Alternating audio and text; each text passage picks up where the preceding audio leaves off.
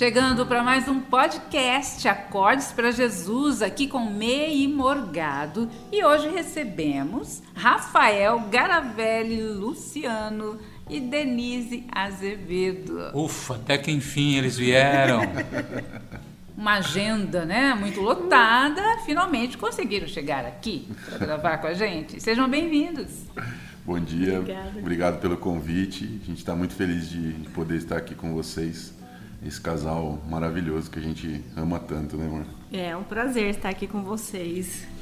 Obrigada pelo convite.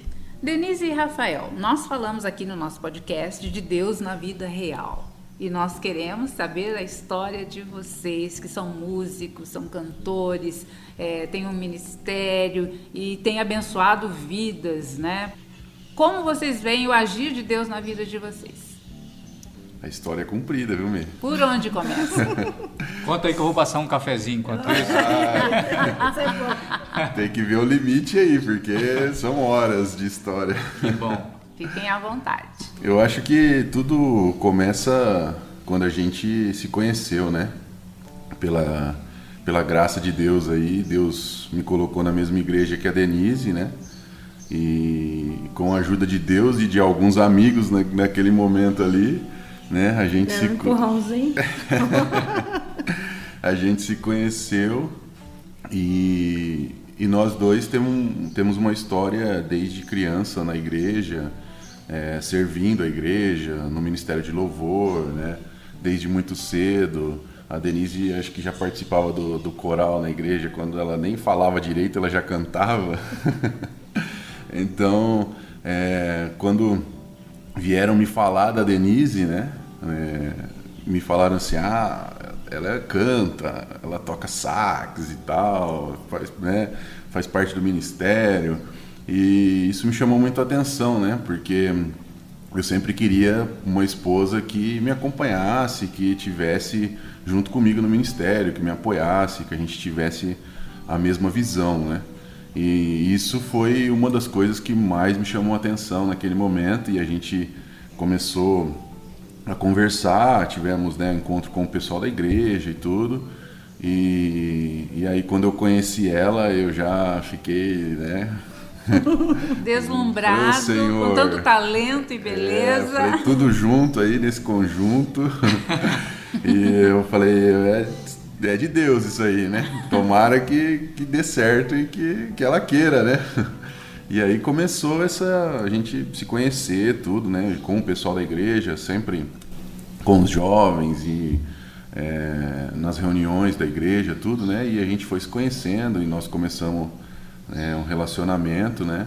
E, e, graças a Deus nós já estamos indo para 10 anos o ano que vem, em junho do ano que de vem. Casados. De casados, é, né?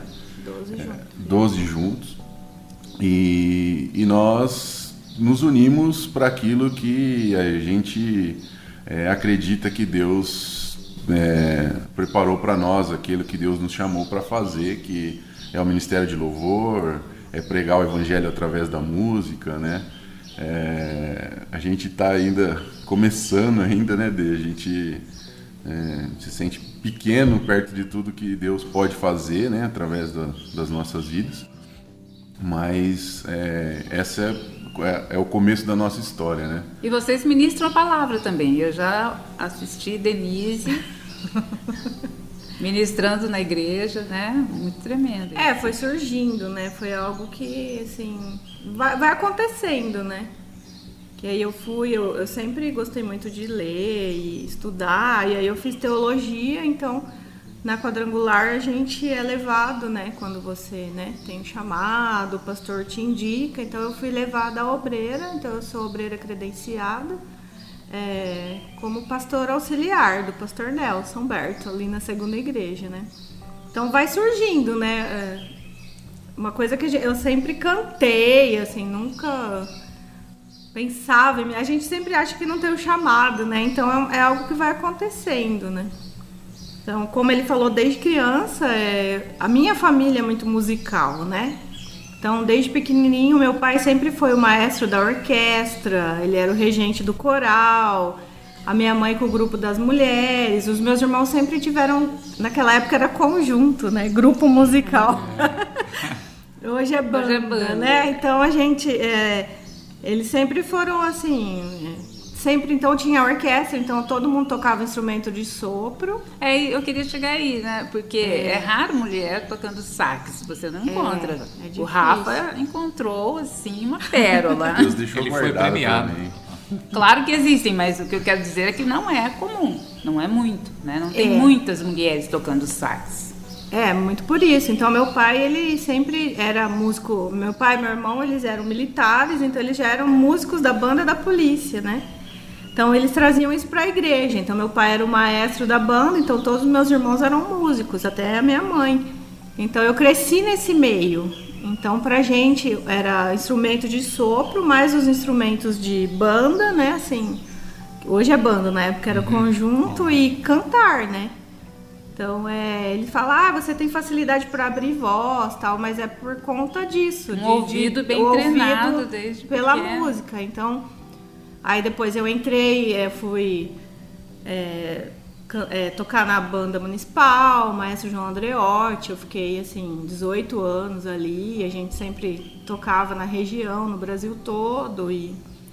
Aí eu fui estudar um pouquinho, entrei no conservatório lá em Tatuí, fiquei um tempo também. Então, assim, você vai desenvolvendo, não só a música, como que é obrigado a fazer canto coral também, né? Então você aprende um pouquinho. Então, quando a gente se conheceu, assim, eu tinha mais essa visão de, de, de, de banda, de cantar. Ele já sempre serviu a, igre a igreja local. Então ele sempre cantava e tocava na igreja. Ô, Denise, quando você era pequenininha, o papai colocava para tocar na marra ou vinha já já via, já estava dentro de é. você isso aí? É espontâneo, né? Toca, menina. Espontâneo. Nasce es- espontâneo, assim. Porque você já acorda, na, na época eram os LPs, né? Não sou tão velha, mas é, as coisas são mais. A modernidade é mais. É que mais evolui jovem. muito rápido, Muito não rápido, é que você é, é. velha, é que a evolução é muito rápida. Então, Então, de um dia é- para outro saiu do LP e já veio É, tipo streaming. 15, 10, 15 anos aí, né? Então, assim, meu pai colocava LP de orquestra e meus irmãos colocavam LP do, do, do- dos grupos evangélicos da época, né? Então, é, a gente vai ouvindo e é, é algo que vai crescendo no teu coração, aquele desejo de participar, né? Então, eu sempre estive envolvido nas igrejas que eu passei e, e fora, assim, sempre envolvida com a música. Sim, sempre reconhecida como uma grande cantora, porque eu É, conheci aí é- Denise assim também, me falavam, Denise, você não conhece a Denise? Ela canta muito. Ah, Essa é bondade sua. Aí é Gente, ó, a verdade, ela canta muito, muito, muito. Muito. Obrigada. Aliás, ela canta muito e fala também, porque ela chegou aqui falando que seria o Rafael só que ia falar. E ela já conseguiu resumir a história toda. Tomou posse aqui do microfone, Já. vou até embora. Agora, e o herdeiro? O herdeiro gosta, Meu viu? Deus. Meu Deus, o herdeiro, eu acho que ele veio. é, juntou tudo aí, do pouquinho que eu tenho e muito que a mãe dele tem. E é 24 horas cantando. É, ele escuta as músicas no carro, quando você menos espera, ele já tá cantando a música certinho. Ele faz a introduçãozinha igual a música com a boca. E, e é muito, muito bonito a gente ver isso nele, porque é muito natural, né? É, não é forçado. Aí, às vezes a, a pessoa pode ver assim ele cantando e vai falar assim, ah, porque o pai e a mãe cantam, porque eles estão, né, tem Ensinaram. é, a gente não pega ele para ensinar a música, ele escuta, ele participa na igreja. Você presta atenção assim, que você- vê que ele está prestando atenção no culto, na hora do louvor, ele está prestando atenção nos Músicos. instrumentos, nos músicos, sabe? Ele está concentrado ali. Você, é, é- é muito legal isso. Você vê que ele gosta mesmo, né? E pra gente que é pai e mãe, a gente fica até emocionado de ver aquilo, né? Porque a gente vê que é de Deus mesmo. É exatamente isso, porque quando você vê uma criança, o que a criança faz, né? Você não tem como não ser de Deus. Eu me lembro da Mariane, uma jovem da igreja, eu me lembro dela com quatro anos cantando num show de talentos. Eu chorei, porque não tinha como Sim. não ser Deus ali. O pai e a mãe pode até tentar, mas não vai É. conseguir ensinar daquele jeito, né? Agora falamos do herdeiro, não falamos o nome nem a idade do menino? Ah, o herdeiro é o Arthur. Arthur. Ele tem três anos. Pronto, Arthur, tá falado aí. Então vocês são pastores auxiliares também. É, é, hoje, assim, eu sou vice-presidente do conselho da igreja, né? Auxilio pastor. E a Denise é, é pastor auxiliar, assim, é obreiro credenciado da quadrangular, né? Mas nós estamos ali para ajudar no que for necessário, né? A gente tem uma relação muito boa com o nosso pastor, pastor Nelson, e é um paizão pra gente, né? E eu gosto muito de estar perto dele porque tem mais de 50 anos de ministério e já viveu muita coisa. Então, aprende muito, né? A gente aprende muito com ele, né? E, e nesses, resumindo assim, de toda essa história, assim, nos últimos seis anos, é, a gente entrou numa escola de Deus que, que acho que é um momento mais importante das nossas vidas, né? Nesses últimos seis anos. Eu fico emocionado porque é forte. Aquilo que Deus fez nos últimos seis anos, tudo que a gente tem aprendido e os milagres que a gente viveu, né? É o Deus na vida real, né? Totalmente, totalmente. Você vê o agir dele na sua vida. É, treinamento no deserto mesmo, assim, sabe? A gente foi treinado assim não dentro de uma escola, né? A gente já foi treinado com as experiências práticas. Ou seja, tudo que você aprendeu você teve que colocar em prática. É, exatamente. Né? Tem a hora que eu falo que é a pós-graduação. Sim. Você aprende, você vai, mas chega uma hora que você tem que pôr em prática é. tudo aquilo. E o que é muito legal é a gente ver o agir de Deus na vida da gente, né? Sim. Saber que Ele está ali, saber que Ele pode fazer todas as coisas e que nós dependemos muito dele, só dele. Né? A gente conhece, eu digo que a gente conhece ele de verdade quando a gente não tem mais solução. Não tem mais saída. É, o médico te fala, um, te dá um diagnóstico, como foi o meu, né? Te dá um diagnóstico de câncer. O médico, em 2015, o médico me falou: ó, você tem 90% de chance de ter um câncer maligno, né? Então, nesses momentos que a gente vê Deus agindo mesmo nas nossas vidas, né? É que fala, a gente conhecia só de ouvir falar, né? Mas agora os meus olhos te contemplam, né? Então, nesses momentos, os momentos que nós passamos de 2015 para cá, a gente pôde ver mesmo o agir de Deus, e tanto na minha vida quanto na dela, né? Porque... Conta pra gente o que aconteceu. Eu conto? Pode contar, É, como, como eu disse, em, em 2015 é, eu tive um, um diagnóstico, né? Os médicos tinham a certeza que eu estava com câncer maligno, né? Pelo, pela imagem dos exames, tudo que eles fizeram, né? Eu comecei a ter algumas dores abdominais e os remédios não, não tiravam essa dor, incomodava muito. E eu procurei um gastro, né? E esse gastro me internou. Eu fiquei três dias internado.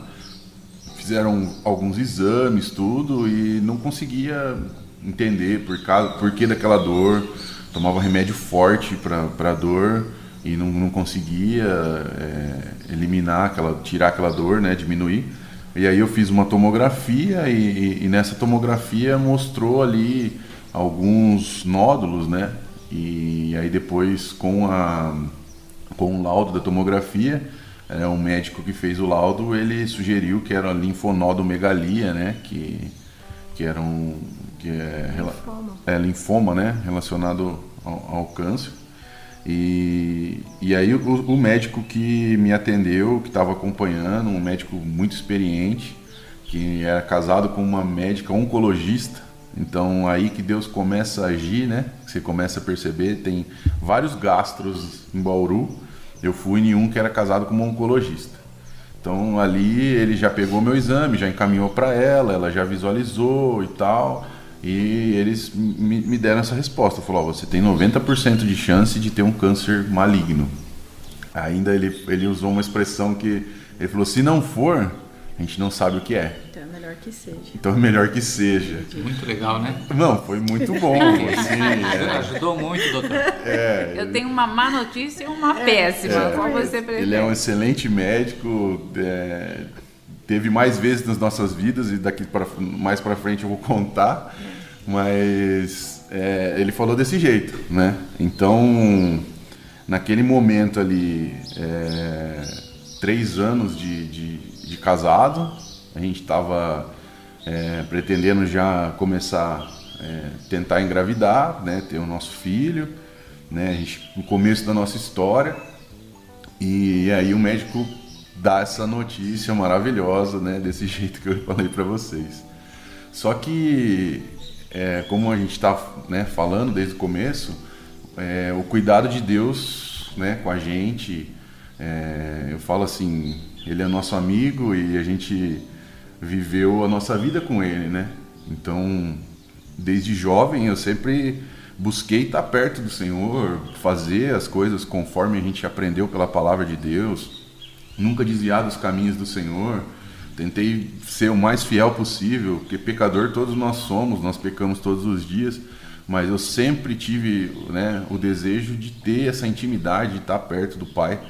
E, e antes dessa notícia, voltando um pouquinho para trás, uns três meses antes, eu participei de um retiro regional né, da Quadrangular e naquele retiro eu tive a oportunidade de ministrar né, o louvor e a, e a palavra e, e, nós fizemos naquele dia uma fogueira, né?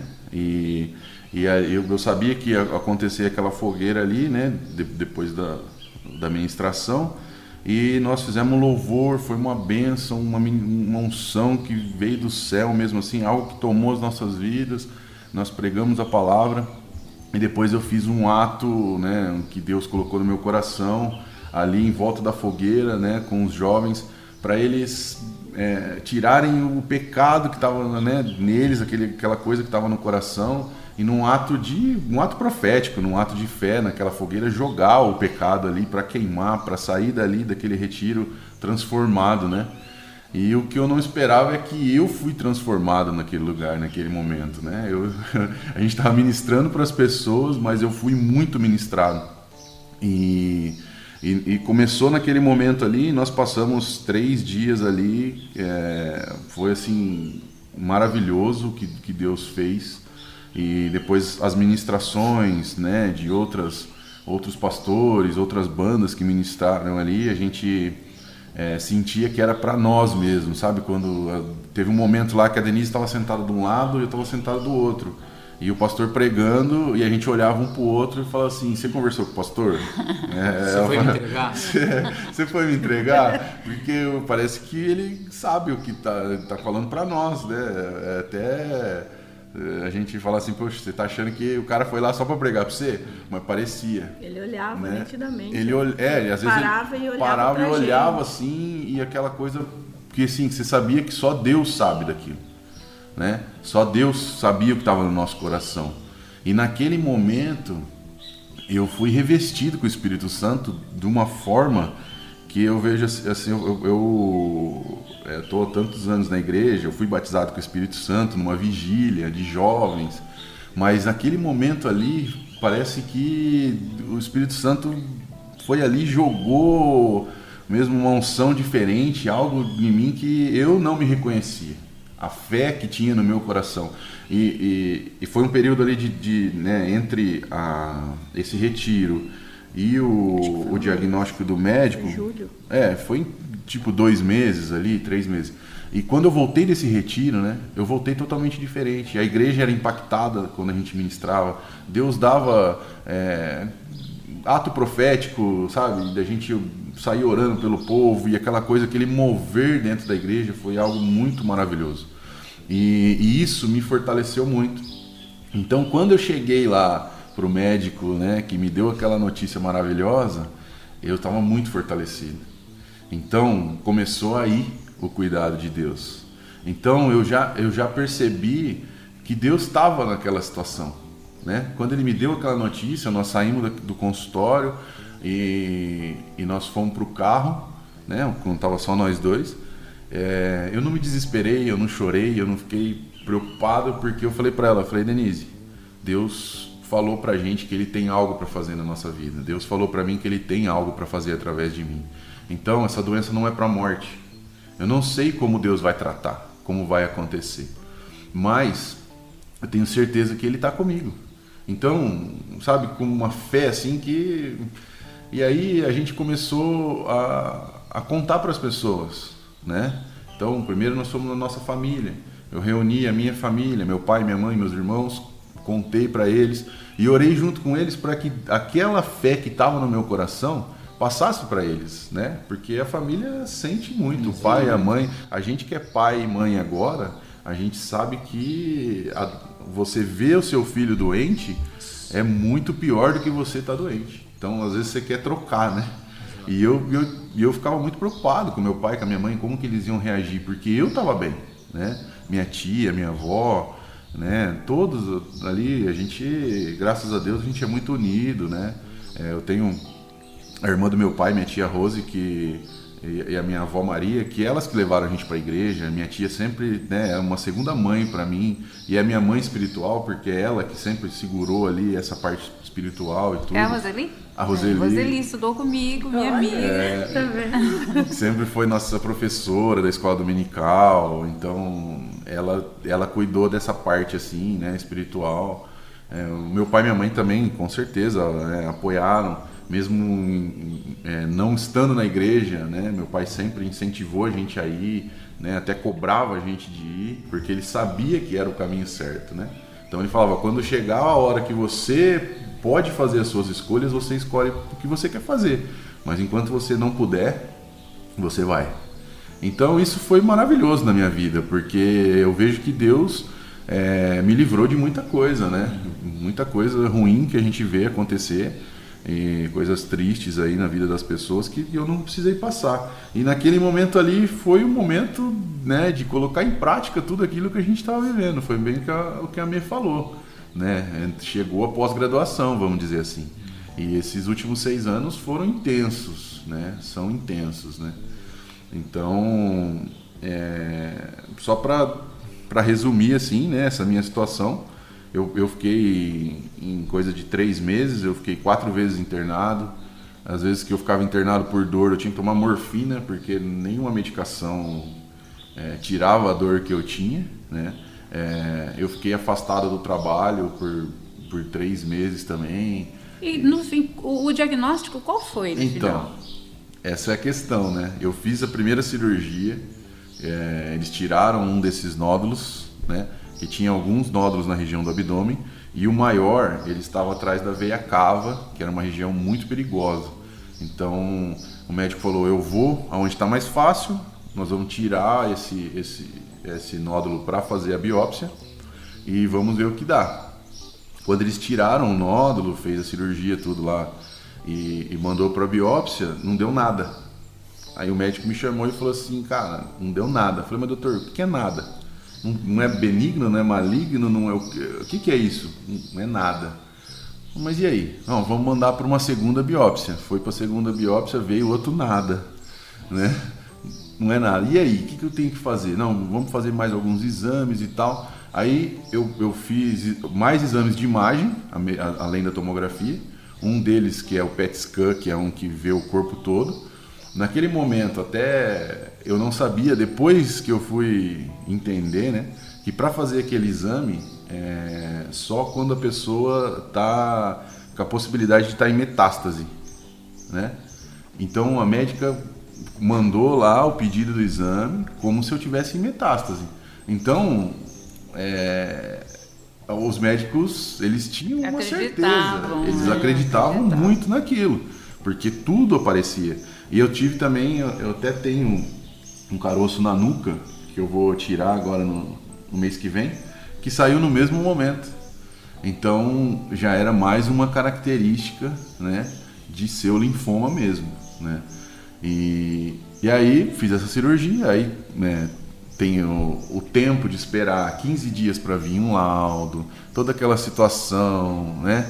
Que você fica ali naquela. Com dor. Na é, ansiedade. Com sofrimento puro, puro sofrimento. Sofrimento, fiz uma cirurgia, aí além da dor que eu já tinha, a, a, a dor da, da do pós-operatório, aquela coisa toda. E aí, é, afastado pelo INSS, não concluía o que eu tinha. Então, como não concluía, não fechava CID. É, o CID da doença para eu começar a receber um auxílio. Então, na empresa onde eu trabalho, até 15 dias eles me manteram, 15 dias eu tinha que entrar no INSS. Aí eles pagavam uma, uma, uma ajuda, né, do, do, uma parte do salário, mas eu fiquei sem salário por dois, três meses. Então, você imagina, toda essa situação sem você saber o que era, sem saber o que é, né? Com as dificuldades financeiras, as contas batendo na porta e aquela situação. E não tinha uma, uma definição. E aí o que, que aconteceu? É, Deus vai fazendo as coisas certinho. E essa médica, ela falou assim, ó, você vai ter que fazer uma cirurgia para tirar esse nódulo maior, que é o que mais chama atenção, né? Provavelmente é o que vai dar um diagnóstico. E aí, esse médico que estava me tratando, ele falou, ó, não é a minha área, né? Ela está numa área que não é a minha. Então, vou te encaminhar para um outro médico. Aí ela me encaminhou para um, um outro médico, um urologista, que seria mais na área dele. Eu levei todos os exames lá, tal. O médico falou assim, ó, é, eu não vou fazer sua cirurgia. Sua cirurgia é de alto risco, porque ela, o tumor está perto da veia cava. Qualquer coisa ali pode romper. É uma cirurgia de alto risco. É, eu não me sinto seguro, eu não faço sua cirurgia. Aí eu falei para ele, doutor, mas tem alguém que o senhor indica na região, tem algum médico? Ele falou, ó, eu conheço a maioria deles e eu acredito que ninguém faça aqui na região. Aí ele falou assim, só que eu vou levar o seu caso para a Unesp em Botucatu, eu sou professor lá, eu dou aula lá, eu vou levar seu caso lá, tem né, médicos especialistas lá tal, e eu vou levar seu caso. Aí eu, isso foi numa semana, depois de uns dois, três dias, ele mesmo me ligou. Falou assim, você pode vir aqui e tal, quero conversar com você. Eu falei, boa. Aí fomos lá e ele, ele falou assim, olha, levei seu caso lá na, na Unesp. Tem um professor lá que é um especialista, né, um urologista especialista em cirurgia. Ele falou que ele faz a sua cirurgia, né? E aí você vê Deus agindo totalmente, porque poderia ter ido em vários médicos, eu fui naquele que já abriu uma porta, né? Infelizmente a gente sabe que no, no, no SUS ou, né, pessoal quando a gente não tem plano de saúde, essas, esse tipo de cirurgia é demorado, né? Então eu falei, agora eu vou ficar mais aí, seis meses esperando alguma coisa e tal. Aí eu falei, doutor, mas quando que a gente vai fazer essa cirurgia, né? Tem algum, algum planejamento? Ele falou, ó, Semana que vem tem um feriado na segunda-feira, então não dá para fazer. Mas na outra você já pode fazer a cirurgia. Yes. Eu falei, meu Deus, eu fico arrepiado de lembrar. falei, Senhor, o senhor, tá, o senhor tá cuidando de mim. O senhor tá cuidando.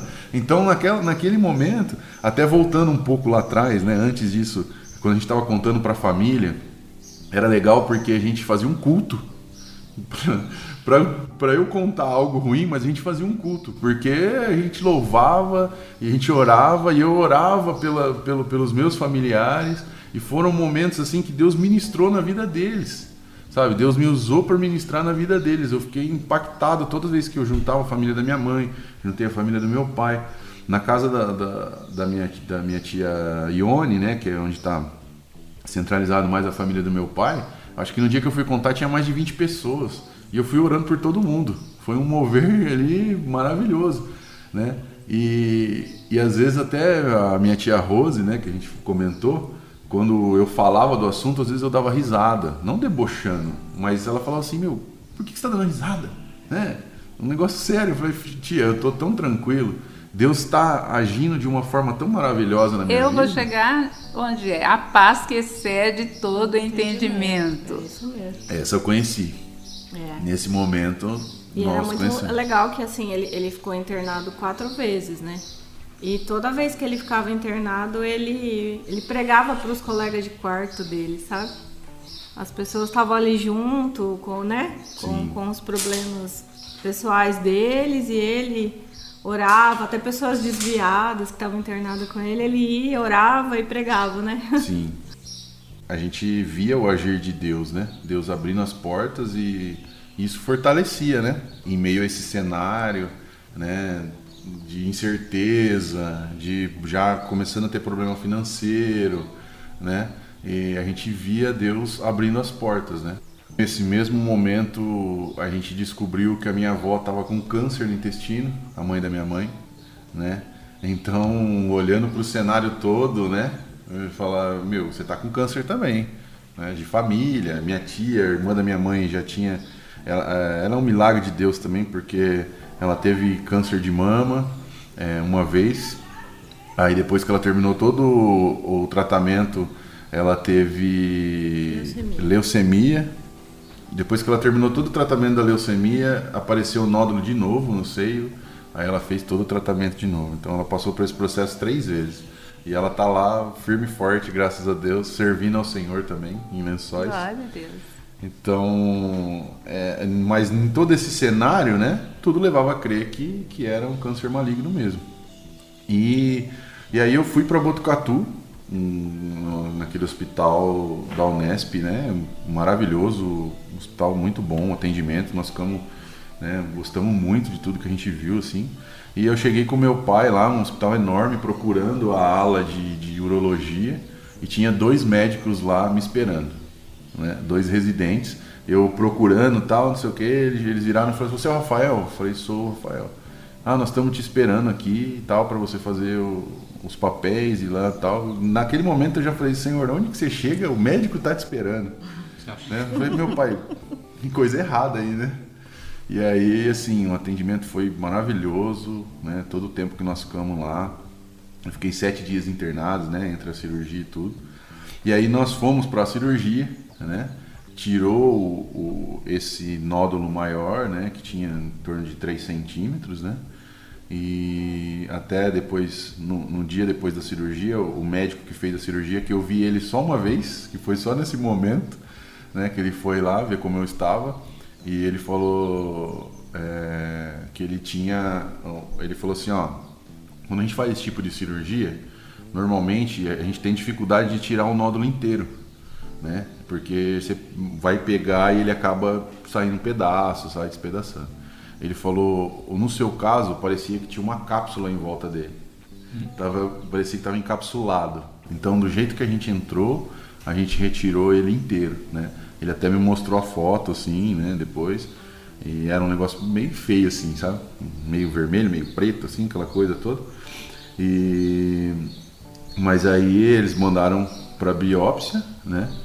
E... e até uma coisa que, eu- que eu esqueci, né? Antes da cirurgia, eu assinei uns papéis tudo lá, né? Falando do risco da cirurgia, né? Que eles, me disseram assim, ó, nós vamos tentar por videolaparoscopia, mas se der algum problema, nós vamos ter que te abrir. Então era uma cirurgia bem de risco, né? Mas assim, eu fui numa paz que era, era, era de Deus mesmo, não tinha, não tinha explicação. Eu, Rafael, sozinho, não, não teria essa tranquilidade, assim, porque às vezes a gente, é, em situações muito menores, a gente acaba esquecendo o poder do nosso Deus, né? E, e aí passou por tudo aquilo, foi tudo ótimo. E aí mandou para biópsia, mais 15 dias aguardando, né? Ficamos ali ansiosos aguardando. E aí veio a, a notícia, né? Que era um tumor benigno, né? Eu não sei se eu vou, é, eu não sei se eu vou conseguir falar o nome dele certo aí depois. É, schwannoma, né? Schwannoma, alguma coisa assim. E é um tumor raro que, que normalmente ele dá na cabeça. Se você pesquisar, botar no Google lá, ele vai falar isso aí. Então, é, nós tivemos esse diagnóstico, né? Não precisei fazer nenhum tratamento, né? De quimioterapia, radioterapia, nada disso. E a gente veio acompanhando, até é legal é, a gente estar tá, aqui hoje, porque é, se passaram seis anos disso. E recentemente nós fomos no médico, né? E mesmo a gente, eu acompanhava cada seis meses, depois acabei acompanhando a cada um ano por causa da pandemia, né? Mas a gente estava sempre monitorando, fazendo os exames de imagem tudo. E nós voltamos recentemente, há duas semanas atrás, no médico. E eu cheguei e tal, ele me cumprimentou tal, começou a olhar minhas, minhas coisas lá e ele falou assim, ó, você tá curado. Eu falei, ah, mas eu já não tava, né? Ele Esse falou, é o mesmo médico que te deu a notícia. Não, esse é outro esse É médico. o oncologista. É. Ah, tá. Esse é o oncologista que depois veio tratar, né? Depois da, da, da retirada do tumor. É, ele falou assim: é, você está curado. Passaram-se os seis anos que a gente tem, né? Por precaução, né? Para esse tipo de, de Mantém o doença. acompanhamento. Mantém o acompanhamento. E ele falou: tá tudo ótimo e você está curado. né? Então é até legal a gente estar aqui contando isso porque é, deu bem nesse processo aí. Né? Então, é, de um cenário, eu, eu falo assim, que Deus tem o poder de transformar o mal em bem. Né? Eu sempre nas minhas ministrações eu disse, eu digo muito isso. Então eu vejo que o que mudou a, o meu cenário, porque os médicos tinham a certeza daquilo que eu que eu estava passando, eles tinham a certeza que, que era uma doença maligna. E eu acredito, por tudo que a gente passou e pela, por tudo aquilo que eles falaram, que era mesmo. Eu acredito. Mas a obediência, a fé, né? A gente está conectado com o Senhor ali. Então a forma como eu agi, porque a, a palavra diz que a fé move montanhas. Então eu creio que a fé transformou aquilo em mim. Uhum. Aquilo que era mal, que eu creio que era, transformou em algo bom, em algo, né, algo maligno transformou em algo benigno. Você pode fazer todo esse caminho através da família e também através dos médicos, né? Quer queira ou não, o médico falou, você está curado. Sim. Sim. É, então, o próprio médico sempre me tratava como se eu tivesse tido uma doença maligna, assim, ele, ele, eles não acreditavam muito, né, eles ficaram, e até nós tivemos uma, uma, uma palavra, quando eu estava contando para minha família lá, uma das minhas tias, falaram, falou assim, Deus vai confundir os médicos, e foi o que aconteceu, né, confundiu os médicos mesmo, eles tinham certeza, e não era, aí faz uma coisa, faz outra, e vai daqui, então, eu creio que isso serviu para mim e eu sempre digo para as pessoas que através da fé, é, através do poder de Deus, a gente pode mudar a situação.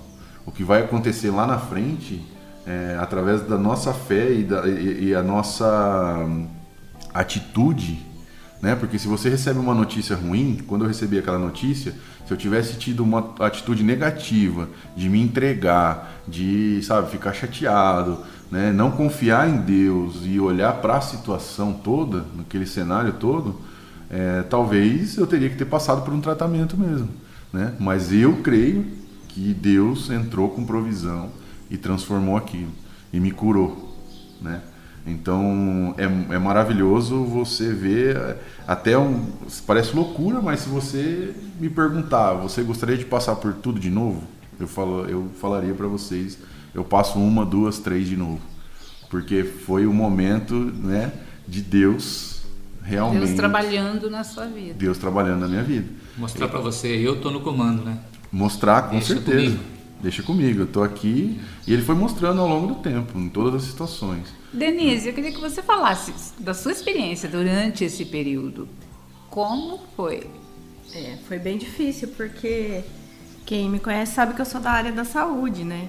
Então, quando o médico vinha dava o diagnóstico, é, ele ficava meio assim, tipo, a, impressão é ele não entendia muito bem. Aí depois chegava, ele, e, e agora? Como que vai ser, né? Então, a gente que é da área da saúde, eu já pensava, é radioterapia, quimioterapia, sofrimento, internação. A gente pensa no processo, né? Ele tinha muitas dores, então é morfina. A gente sabe, ele não pode ficar tomando, eu pensava, ele não pode ficar tomando morfina direto, né? Era bem complicado, assim, né? Então, é, para mim foi bem difícil e eu não podia deixar transparecer para ele, porque ele, a fé dele, na verdade, a nossa fé tinha sido fortalecida, né? Porque, como ele disse nesse retiro, é, quando Deus falou com ele, falou comigo também, né? Deus disse que tinha um chamado, que tinha coisas para fazer através de nós, né? Então, é, quando vinham esses, esses diagnósticos, essas questões para mim, eu, eu procurava lembrar o que Deus tinha falado, porque, né?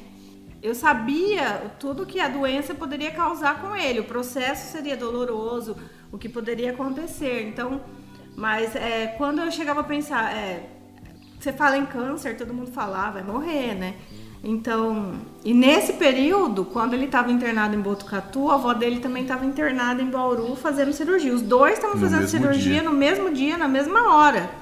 Uma em Bauru e outro em, em Botucatu. Em Botucatu sabe? Então, é, e ela, infelizmente, ela, ela veio a óbito, sabe? Então, quando vinha esse essa pensamento, né, que, né, aí a gente procurava lembrar das promessas que Deus fez, uhum. porque se ele prometeu, ele vai cumprir, né? Então, ele não vai morrer. Então, eu pensava assim, mesmo que vá passar por todo esse processo, no final Deus vai curar e vai dar a vitória. Então, é, é, Você se apegava à promessa do a Senhor. A promessa, realmente, é. a promessa de Deus. E, e, o, e, o, mais interessante é que é, eu não tinha isso no meu coração. Aquilo, o que Deus falou comigo meses antes, eu não tinha no meu coração do que Ele queria fazer, qual era o meu chamado de verdade, né? Como ela disse assim, é, a Denise sempre teve esse desejo, vamos dizer assim, de ir além das quatro paredes da igreja eu sempre servi na igreja e eu achava que eu ia ficar servindo sempre ali. Mas nesse momento, Deus mostrou, não só naquele retiro, mas Ele me mostrou em visões, orando, é, usou uma meia dúzia de pessoas que não me conhecia para confirmar aquilo que Ele tinha para mim, aquilo que Ele tem para mim, né? É, e, e, isso ficou tão forte no meu coração que era o que eu, me apegava nisso, né? Deus me falou, Deus prometeu, né? E o mais interessante é que não falou só comigo, né? Que poderia acontecer de eu ter é, vivido uma experiência e estar tá com aquilo, mas não. Nós dois estávamos no mesmo barco, né? Nós dois estávamos com a mesma visão. Deus falou com, com os dois, né? Mas eu vejo assim, né? Que para ela, ela conhecia a teoria do negócio, ela estudou, ela sabia. Para mim já não. Eu não, por mais que eu já tinha visto o processo da minha tia, por exemplo, eu sabia que era um processo complicado, mas é, para ela era, né? O que ela enxergava era mais difícil, porque é. ela conseguia é. ver, né, todo o processo. Sim. A impressão que dá é que a minha fé tinha que ser maior que a dele, entende? E assim, eu nunca falei, nunca ninguém perguntou e eu nunca falei isso, mas se em algum momento ela ficou muito preocupada, se ela, né, ela não deixou transparecer porque ela sempre teve muito forte do meu lado, muito forte mesmo. Em momento algum ela chegou desesperada, preocupada, não, sempre muito forte. Então, se ela teve esses momentos, ela não, não me deixou, não me deixou saber. Né? Foram vários, né, Denise? oh, só Deus sabe. só eu e Deus mesmo. Ô, Denise, mas você também teve um problema de saúde? É, Depois então... disso. Isso foi em 2015, né? Isso. Aí em 2018 eu engravidei e foi uma gravidez assim, normal, abençoada, a gente acompanhando. Fiz o pré-natal direitinho, assim. A única coisa que eu tinha, eu tinha muita diarreia. Eu tinha muita diarreia, diarreia, e eu falava pro médico, ele dizia que é, eu estava com a, é, intolerância à vitamina, né? A vitamina que eu tomava para gestação, né? Poderia ser, né? Ele achava que era o que estava causando e tal. E então ele tirou todas as vitaminas que eu tomava ali. E mesmo assim eu continuei, né? Então, assim, mas a gravidez foi correndo tudo bem, tudo bem. E a gente naquela, né? Já tinha adiado os planos uma vez, né? E agora a gente estava ali, era uma felicidade, porque. É, foi um, um momento de refrigério, né? Foi, depois de, de tudo que a gente de passou. Tudo que a gente, tá, a gente passou e tudo, né? Foi, foi um processo. Né? E ali, em 2018, já né, a gente recebeu aquela notícia é, como um, um, refrigério, um refrigério. Porque também havia uma preocupação, a gente começou a demorar um pouco para conseguir engravidar. E aí, com aquilo que eu passei, várias tomografias, vários exames, teve contato com a radiação. Aí eu comecei a me preocupar. Poxa, será que, né, pode ter prejudicado alguma coisa? Aí fui, fiz exame, aquela coisa toda, tava com aquilo na cabeça, preocupado. E, e do nada, assim, eu, eu, eu fui fiz o exame antes de eu receber o resultado do exame, ela veio com, com o resultado que, que ela estava grávida, né? E ela tentou fazer uma surpresa para mim, ela não conseguiu, porque ela já estava percebendo, só que ela não tinha certeza. E aí ela começou a ter umas dores fortes na, nas costas e e aí ela teve que me falar, porque eu falava, toma remédio. Ah, mas não, não sei o que, eu não quero tomar remédio. Não, mas por que você não quer tomar remédio? Ah, porque pode ser que eu esteja grávida. Falei, então vamos no médico. Né? Fomos no pronto-socorro da Unimed. E aí, ela, na hora que ela falou pro médico que poderia estar, eles já levaram ela pro ultrassom. E aí, é, aquilo que ela queria fazer surpresa, né? Eu fui junto, tava ali, o médico começou a fazer ultrassom e ele falou assim, ó, oh, já achei seu problema. é, eu falei, ai meu Deus do céu. De novo De não. novo não, né? Aí ele falou, tá vendo aqui, ó, isso aqui é um saquinho gestacional. Eu falei, que é isso, doutor? Ele falou, ela tá grávida mesmo, né? Então, foi assim que a gente descobriu também, né? Por isso que eu falo, é, foi intenso, né? Não foi nada. E aí, é, esse período da, da gestação dela é, foi, foi tranquilo, acompanhava com os médicos tudo, mas essa preocupação por causa da diarreia e por causa da falta da vitamina, isso preocupava a gente. Porque a gente sabe que as vitaminas são importantes para o bebê. E a gente sempre questionava o médico, né? Doutor, mas ele vai crescer bem, né? Não vai fazer falta. Aí ele, e ela não engordava, né?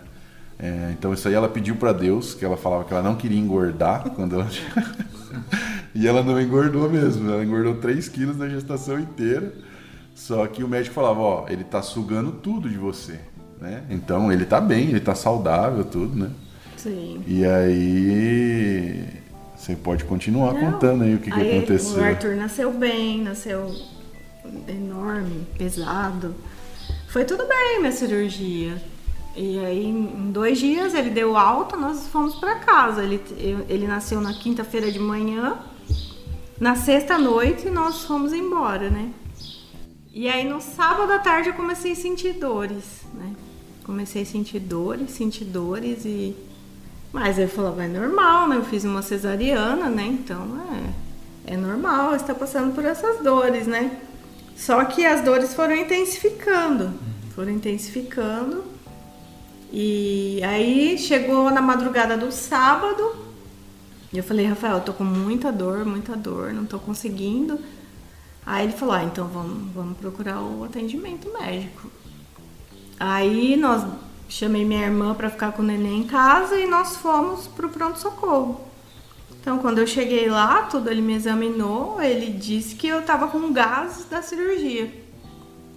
E me prescreveu as medicações, eu fui para casa e comecei a tomar. Mas não tinha o que cessasse, eu tomava 80 gotas de Lufital e nada, não passava aquelas dores, né?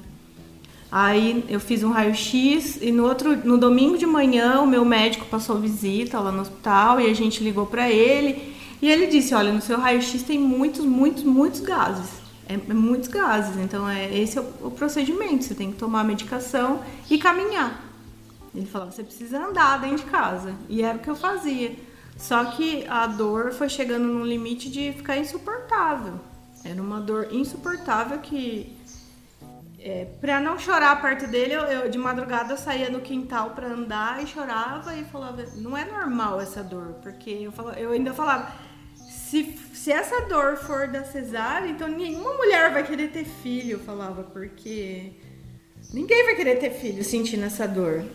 E, e nisso foi, daí na terça? Não, na segunda. Na né? segunda nós, nós fomos nesse médico, no meu ginecologista, e ele e ele me examinou, ele falou: Olha, com a tua cesárea tá tudo bem. Ele me examinou. A sua dor não é a dor da cirurgia da cesárea, a sua dor é abdominal. Então eu preciso te encaminhar para um gastro. Você tem algum médico que você tenha confiança, né? Aí volta. Aí nós voltamos naquele, naquele médico. médico que me deu a notícia que lá. Foi da notícia. Eu falei, olha, ele foi muito competente assim com o Rafael, então nós, nós vamos procurá-la. Ele fez uma carta e me encaminhou para esse médico. Isso na segunda de manhã. Aí nós ligamos no consultório, só tinha consulta na terça-feira à tarde. Passei por ele, ele me, ele falou: "Olha, eu preciso que você faça um ultrassom". E aí eu fui. E quando eu comecei a examinar, assim, você percebe o olhar da médica. Eu dizia, doutora, eu, tô com... eu, eu tive dificuldade para deitar na maca. Eu não, não conseguia deitar na maca. Para de... andar, ela ia praticamente andar, arrastada. Pra... E aí você percebe o olhar do médico, né? Quando ele para num lugar e examina, examina. Aí ela, num primeiro momento, ela me disse, olha, a sua vesícula, ela tá com muito barro. Ela usou essa expressão. Ela tá com muito barro. Mas assim, naquele momento ela pediu licença, eu vi que ela foi dar um telefonema. E nisso ela voltou e ela ligou pro, pro gastro, né? Ela voltou, ela disse: Olha, tô vendo isso na sua vesícula tal, a, a gente tem algumas suspeitas, então daqui eu quero que você saia e vá imediatamente fazer uma tomografia. E ela falou que no ultrassom ela enxergava é, Como se fosse alguma... uma uma, Uma uma, boa- uma- uma- uma não, bolha. uma, uma, é, uma bola, um- Uma bola. algo na, é, ao lado da, do seu intestino. Ao né? lado do intestino. É. Então- Mas ela não especificou muito, assim, no momento ali. No E eu tinha tanta dor que eu também não, não conseguia muito raciocinar. E nisso eu já saí daquela clínica chorando, porque já passa um filme e aí você fala, como assim? Eu acabei de ter um filho e nisso tudo eu tinha um bebê de dias lá em casa, entendeu? Eu, eu não tava com meu bebê, sabe? E aí, como assim vou fazer tomografia? Você já passa tudo pela cabeça. E aquela dor que não passava. Então, de lá nós já fomos direto fazer a tomografia. Quando eu, eu fui fazer a tomografia, assim, a, a imagem não ficou muito. Não deu pra fazer direito. Porque nisso eu continuava com a diarreia. Aquela diarreia, eu continuava. E, em jejum, porque eu fui em jejum fazer a, a cirurgia, a, a tomografia, encaminhou para tomografia. a- Desde o dia anterior em jejum, A né? ultrassonografia, to- é, desde o dia anterior eu estava em jejum, com o bebê para amamentar e tudo mais. Aí eles disseram, olha, você vai precisar voltar para tua casa, você vai levar esse contraste, você vai tomar a tarde toda. No final da tarde você volta. Que, pra gente vai repetir o exame. Aí nós fomos, voltamos pra casa, eu fiquei a tarde toda com dor, tomando contraste para voltar para fazer o- o- uma nova tomografia. E aí quando eu voltei, eu fiz a nova tomografia e nisso, é, eu, quando eu cheguei, assim, ele falou, agora o laudo a gente vai ligar pro teu médico. Quando eu cheguei no carro, o médico já estava ligando pro Rafael. E nisso ele falou assim, olha, vocês nem voltam para casa, vocês já vão direto pro hospital que eu vou operar ela ainda hoje. Então nisso era questão de 6 horas da tarde, né? Aí É, nós o fomos. médico do, do- da tomografia, ele. A, a imagem, assim, ele não tinha certeza do que era, né? E eles, eles falavam que tinha uma, uma bolha é, do lado do, do, do intestino ali e não sabia se era um tumor, o que, que podia ser. Eles até falaram, sugeriram uma, um- uma doença lá que rara também, que eles não sabiam o que era, né? Não conseguia ali por aquele exame fazer. Então o médico ele me ligou e falou assim, ó, é, a gente vai fazer a cirurgia, eu vou visualizar, ver ali através da videolaparoscopia o que que tem ali de verdade, para a gente conseguir tratar de alguma forma, né? Então nós saímos dali, já fomos direto para a Unimed, o médico já estava lá esperando ela, né? Já foi dali direto para o centro cirúrgico né? E aí foram algumas horas assim, uma cirurgia bem Complicada. demorada, né? É, passou assim do tempo que ele tinha falado e eu fiquei ali várias horas ali esperando.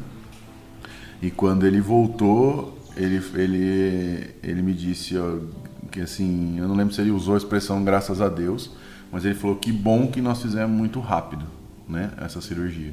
Porque ela tava com uma o intestino tava com- Perfurado. perfurado, né?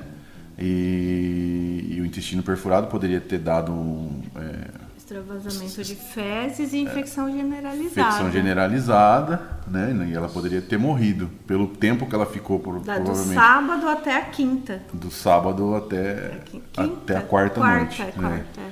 E aí ele falou assim, aquilo que eles olhavam ali, aquela bolha, aquela coisa, ele falou era o que estava protegendo de não ter o extravasamento, Não vazar. de não vazar.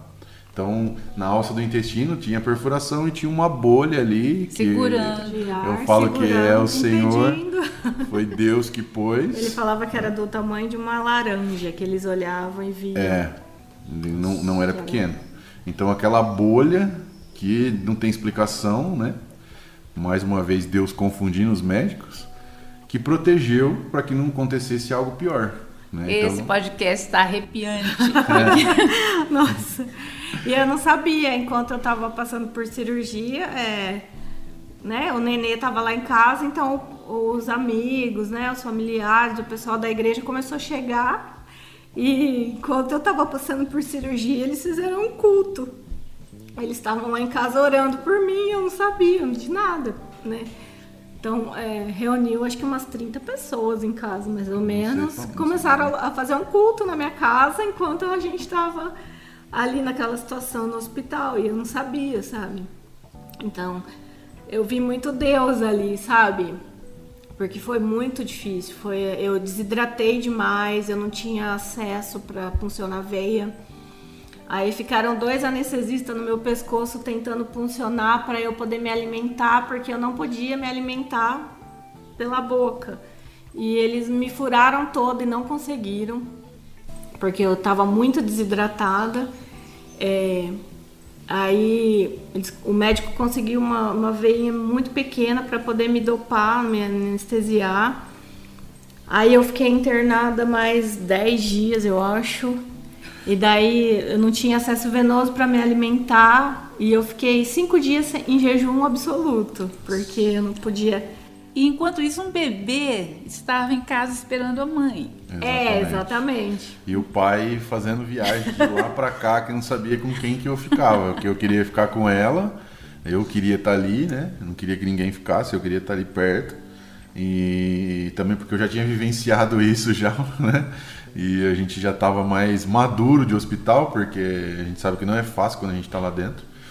E ao mesmo tempo eu queria ficar com ele, queria saber o que estava acontecendo, né? Mas Deus Mais levantou vez, os Deus anjos, levantou pessoas, né? Levantou assim. pessoas, que a nossa casa ficou muito movimentada, né? Muitas pessoas ajudando, né? É. E aí Deus, Deus levantou, levantou, uma amiga que tinha ganho um bebê. É isso que eu ia falar. Antes, Adriele, né? Adriele Guirado. Adriele Guirado, minha amigona.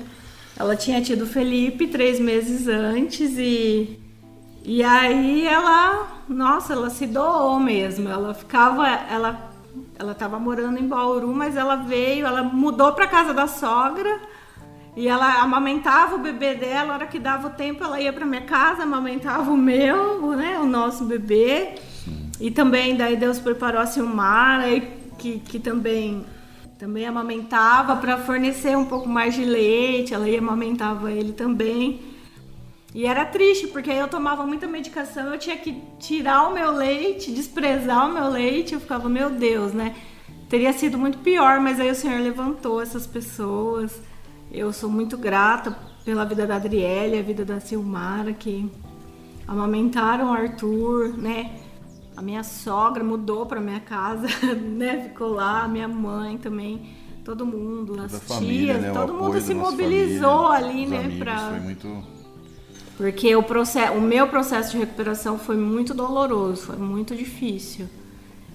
Mas o Senhor sempre esteve com a gente ali, sabe? Ela teve, quando ela chegou, né, no, da, da cirurgia, ela estava muito deformada, assim, o pescoço todo furado, né? Por causa das, das bem inchado, assim, por causa das tentativas de pegar a veia que não conseguia, né? E aí, no, acho que foi no, no, no, primeiro, no segundo dia, que ela estava com essa veia só, só alimentando o soro, porque ela, ela deveria estar tá com uma, um acesso para alimentação, né? Porque o, não podia passar nada pelo intestino. E, e aí, em algum momento ali, estavam fazendo algum procedimento, ela perdeu aquela única veia que ela tinha. Meu Deus. E, e ela desidratada, tudo. E aí veio uma enfermeira que já sabia da situação que ela tinha passado, com dois anestesistas que não tinham pego a veia dela, não tinham conseguido, com aquela, aquela situação, ah, vamos deixar para a enfermeira da tarde, que ela é melhor. Aí, mais uma vez, Deus manda um anjo, né? Que foi uma amiga dela, a, a Renata, que trabalhava ali no hospital, passou para ver ela e falou assim: Denise, tem um procedimento que está sendo feito agora, acho que chama PIC, né? PIC. Era PIC. É, que eles fazem um, um, um, tipo um catéter que vai até a veia e tal. Vai para o coração. É, é, é, um, é um procedimento, né? Uma mini cirurgia assim que tem que ser feito. Ela falou, é um procedimento caro. Eu não sei se seu plano vai aprovar, mas é uma solução, né? Aí naquele momento a gente já começou a mover céus e terras ali, né, conversando e tal. Graças a Deus foi muito rápido, né, a resposta. E eles fizeram esse procedimento, né? Quem viu, assim, eu não estava naquele momento, mas é, as pessoas que estavam ali falaram que era até bonito de ver porque é, esterilizaram toda aquela área onde ela estava ali, tudo, e vieram com esse procedimento para conseguir pegar a, essa veia, para conseguir fazer esse acesso, né, para ela ter alimentação ali. E aí ali ela ficou com, com esse acesso né? assim, uns 10, 12 dias ali, né? Acho que só tirou depois uhum. que saiu do hospital e tudo. Mas foi assim, você vê que Deus agindo de novo, né? Então poderia não conseguir ser uma, uma dificuldade maior, mas a luta vinha e Deus estava ali é, ajudando e trazendo né, a, a, solução, né, nos apoiando nesse sentido. Né. Quanto tempo foi esse, essa correria? Olha, a gente ficou em torno aí de 10 dias, né, desde quando ela começou a ter a dor e ficou internada, de 10 a 12 dias aí, que eu, eu não lembro certinho quantos dias ela ficou internada. E só internada mesmo ali, acho que foi, foram, depois da cirurgia, foram de 7 a 8, de 8 dias, com o neném em casa, sem ela poder ver, não podia levar o neném lá, porque ele era recém-nascido. E só eu que via, né? E a gente tirava foto, às vezes evitava até de tirar foto e filmar para não mostrar para ela, para não ficar mais ansiosa ainda. Mas eu imagino que não, não deve ter sido fácil, né? Para ela também viver esse momento, né? Quando eu fui para o centro cirúrgico, é, naquela época tinham falecido algumas gestantes em Bauru. Tinha uma que era de uma igreja conhecida, sabe? Então foi um, repercutiu muito o caso. Sempre tem uma história trágica ao lado é. que é para abalar a sua fé. Sim.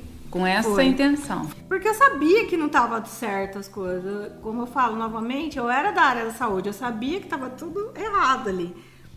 Então até eu falei para ele, né, entrando pro centro cirúrgico, eu falei, cuida bem do bebê, né, assim, aquela coisa toda, porque nessa hora realmente, assim, eu, eu, eu não, acho que eu não lembrei muito da, da promessa que Deus fez, não, porque assim, eu tinha muita dor, eu tava muito anestesiada ali de dor e e essa questão da dessa moça ficou muito na minha cabeça. Então, assim, eu acho que nesse momento eu duvidei um pouco. Não duvidei, eu não, acho que eu não lembrei, na verdade.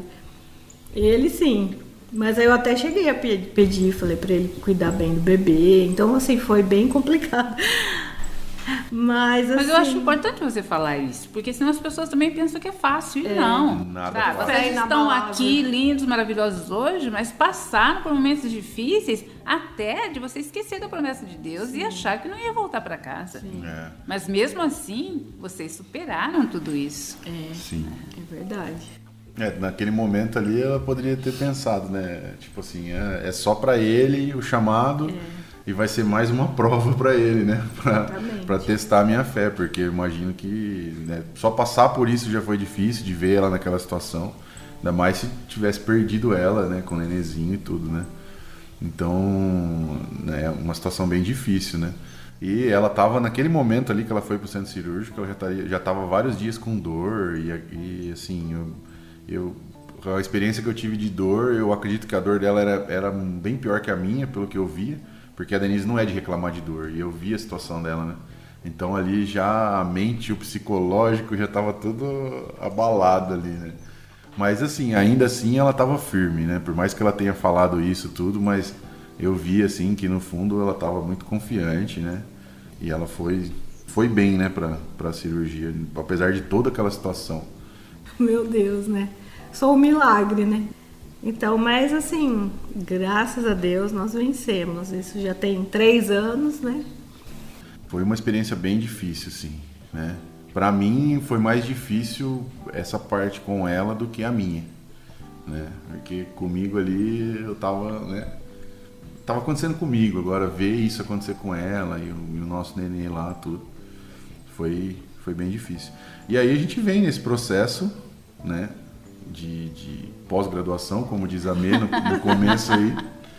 E, e a gente está lutando aí em busca da, de entender, de, de chegar naquilo que Deus tem para nós é, ministerialmente, profissionalmente, porque a gente é uma luta diária, né?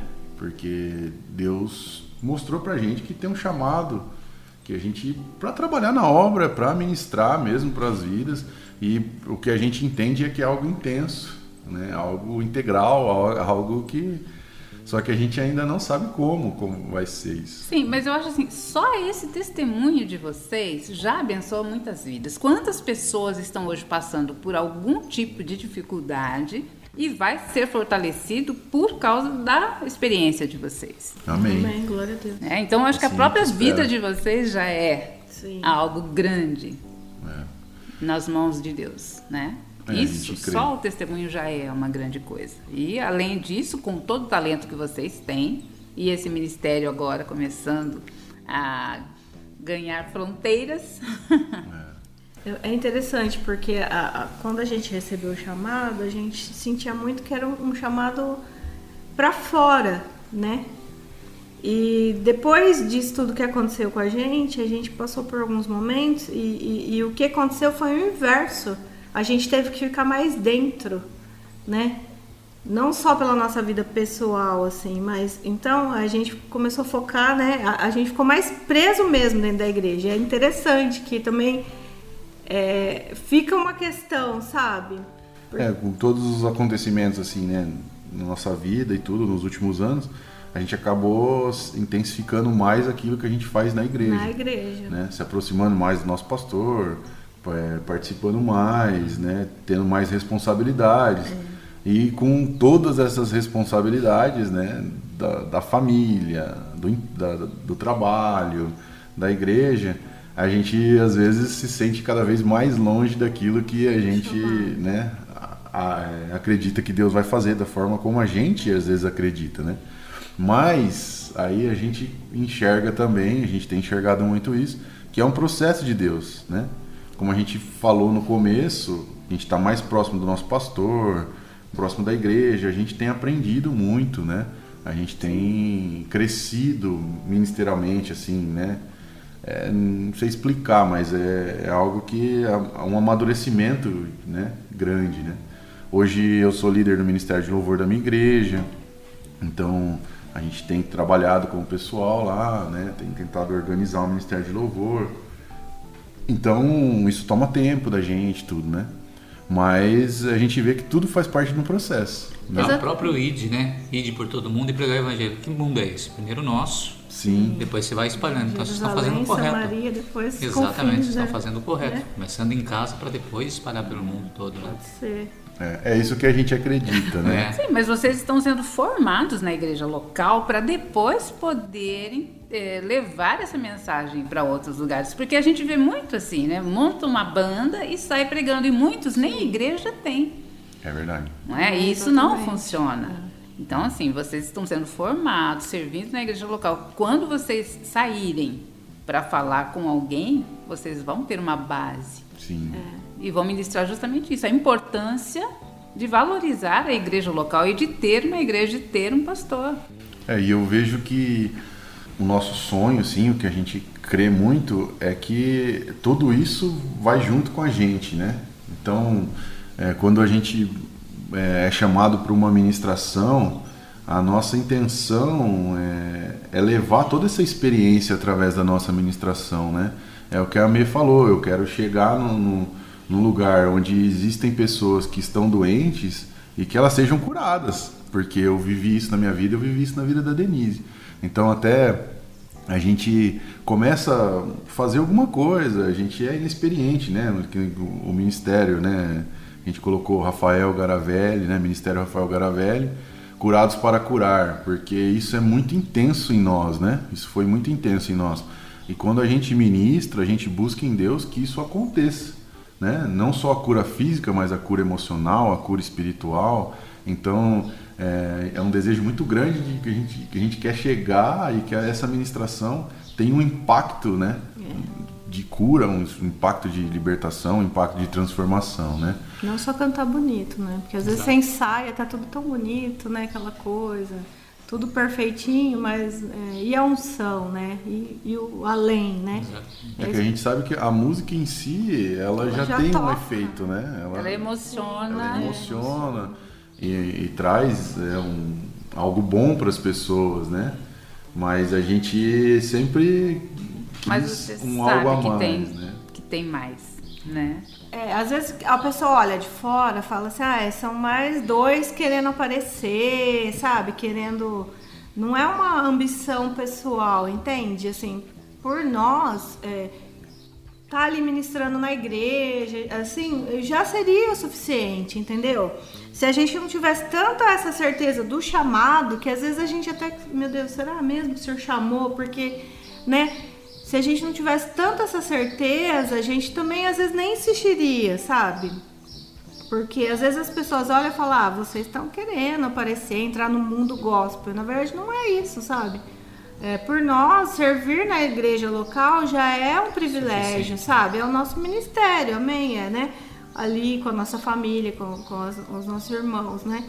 Então, se a gente não tivesse tanto a certeza do chamado de Deus, a gente nem falaria isso de, ah, né, ministério, né?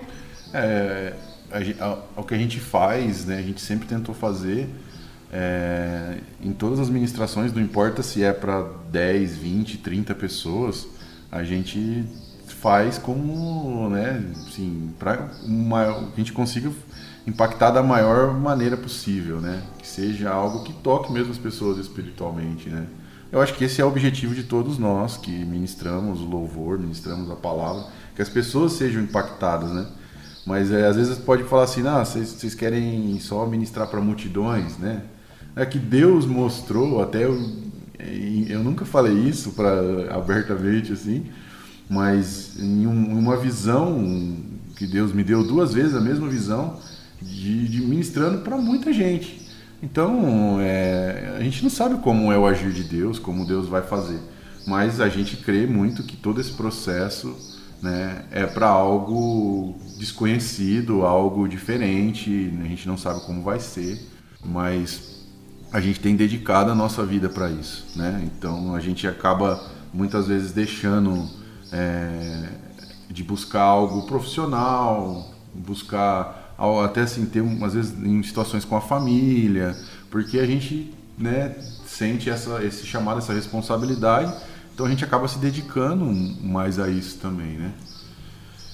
Mas é mas eu acho assim que o mais importante é a obediência. Então, se Deus tem um plano na vida de vocês, é a obediência diária. O que Deus quer que eu faça hoje. E Sim. não importa o que digam. É, vocês vão fazer o que Deus mandar. Então, o que sentirem no coração de vocês. E Deus vai conduzir até chegar aonde Ele quer. Então, é um momento que vocês vão ter que ignorar mesmo o que as pessoas estão falando e ouvir só a voz de Deus e seguir em frente, porque Ele tem planos tremendos. Amém. Né? A gente crê. É, mais uma vez, né? Se tudo que a gente comentou aqui, é, nessa situação é a mesma coisa. Se você olhar o cenário, né? Todo o cenário que nós vivemos, nós tivemos que olhar pela fé. E nós estamos vivendo esse cenário, né? Não sei como Deus vai fazer, o que Deus vai fazer, mas nós estamos dispostos a, a, a sermos usados conforme Ele quer. E estamos à disposição dele, confiando com a mesma fé que eu tinha que Deus ia me curar, eu tenho essa fé que Deus vai fazer aquilo que Ele planejou para as nossas vidas, para o nosso então, ministério. Eu acho que isso né? é importante. O que Ele planejou, porque não é a vontade de vocês. Vocês não estão buscando fama, sucesso e multidões. Vocês estão buscando a vontade do Senhor. E se a vontade dele é levar para vocês para uma multidão, que seja, que assim seja, não é? A vontade dele é boa, perfeita e agradável. Ele Amém. que acrescenta, né? Amém. A gente sempre ouve que Deus não une pessoas, ele une propósitos, né? Exatamente. né? Então, se Deus nos uniu, eu acredito que tem um propósito maior. Então, é esperar o tempo dele, né? Exatamente. Deixar que ele faça o que ele quer fazer Amém. nas nossas vidas. E é muito importante isso para nós hoje. Talvez a gente sabe que Deus, ele é, ele sabe de todas as coisas, né? E até esse momento que a gente está vivendo agora, nós sabemos que nós já tentamos algumas vezes, né?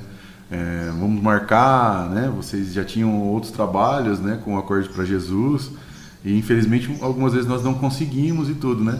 E olhando para tudo isso, nesse momento é um momento onde a gente, vamos dizer assim, a gente está trazendo um resumo de tudo aquilo que nós passamos, né? É, todo esse processo que eu tive, essa resposta do médico, né?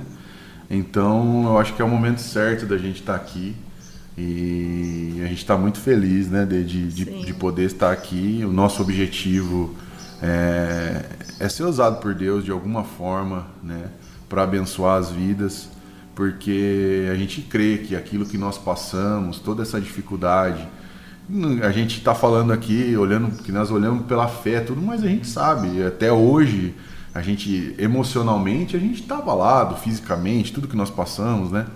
Então, tudo isso que nós passamos, a gente crê que é para um objetivo maior de Deus e eu tenho certeza disso.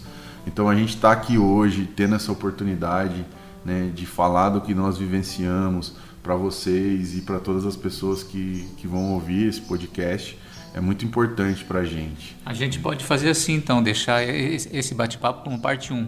Aí pode vir parte 2, parte 3, parte 4, parte 5. Amém. Não é verdade? Que assim seja. Vamos deixar registrado assim? Amém. Amém. Com certeza. E que, que venham é, mais bênçãos aí, né? Porque talvez pode olhar também e falar, poxa vida, esses dois aí. Só tem tragédia. Só teve tragédia. Coitado, com dó da gente já. É, mas assim, é, eu volto a falar, né? Se você me perguntar de coração, se você gostaria de voltar, passar por tudo que você passou, eu passaria. Porque são nesses momentos que Deus muda a gente de verdade. A gente começa a olhar para as coisas de uma forma diferente a gente começa a valorizar as mínimas coisas da vida, né? Quando a gente está dentro de um hospital, como eu estive lá na Unesp, a gente vê é, as pessoas sem fé, né? Desesperadas. Às vezes que eu tive internado, as pessoas que eu tive contato ali, né? Você vê que a pessoa está assim muito abalada com tudo que está passando, aquela coisa, e às vezes não tem esse fortalecimento de Deus, né? Nós somos privilegiados. Então eu quando eu estava ali na, na, na, Unesp, por exemplo, eu me sentia muito privilegiado, eu agradecia muito a Deus pelo cuidado que, né, que Ele tinha comigo. Então é, vale a pena ser fiel ao Senhor, vale a pena é, buscar a vontade de Deus, vale a pena servir esse Deus maravilhoso, por mais que tenha luta, por mais que tenha dificuldade, Ele sempre esteve conosco e eu tenho certeza que Ele vai estar conosco. Assim como ele tem cuidado de você, né, Morgado? Eu tenho certeza que, que Deus, através dessa, dessa transmissão, desse podcast, possa alcançar as vidas, né? Com unção, com poder e, e, com cura. Amém. Amém. Porque é Ele que faz, né? Nós queremos agradecer a presença de vocês. Foi muito emocionante, eu vou dizer para vocês que eu me arrepiei várias vezes. eu tenho certeza que quem ouvir esse podcast também vai sentir essas sensações, né? Amém. E a fé de todo mundo vai ser fortalecida por causa do testemunho de vocês. Amém. Amém. A gente que agradece, nós ficamos muito felizes. Eu falo um pouco menos que ele, mas assim, é, eu não sei quantas pessoas vão ser alcançadas né, através desse podcast, mas eu espero que. É, quero dizer, né, para as pessoas, às vezes você não está entendendo o processo de Deus na sua vida, né? Você não entende por que você está passando por determinadas situações, você se questiona, até questiona Deus, né? Por que eu? Por que eu estou passando por isso, né? Mas é, se submeta ao processo de Deus, porque lá na frente você vai entender o porquê de estar passando por isso. Então, é, o importante de tudo isso é você saber que você nunca está só. Entende? Por mais que você esteja na luta, é, internado, com uma enfermidade, Deus está sempre com você. O Senhor nunca vai te abandonar. Então, assim, se submeta ao processo que no final, quando Deus te der a vitória, você vai entender por que você passou por cada coisa, por cada situação. Então, essa é a mensagem para todos aqueles que estiverem nos ouvindo e agradecer por essa oportunidade, porque vocês também estão sendo instrumentos de Deus, né, para levar a palavra. A gente não imagina onde vai chegar isso, né? Então que Deus continue abençoando vocês dois, meio morgado, que vocês sejam, né, é, um canal de Deus, um instrumento, né, para cada pessoa que passar aqui, contar o seu testemunho, que é através da vida de vocês também, que em nome de Jesus alcance muitas vidas, muitas pessoas venham conhecer o verdadeiro evangelho e o verdadeiro amor de Deus. Amém? Deus Amém. abençoe. Pode aguardar aí, porque acho que vai ter parte 2, parte 3, parte 4, sim senhor. A parte 22. Ah, meu Deus. Amém. Gente, até o próximo episódio. Tchau. Tchau, Rafael. Tchau, Tchau, gente. tchau. Beijo. Tchau, Deus. José. Muito obrigado. Até o próximo. Até.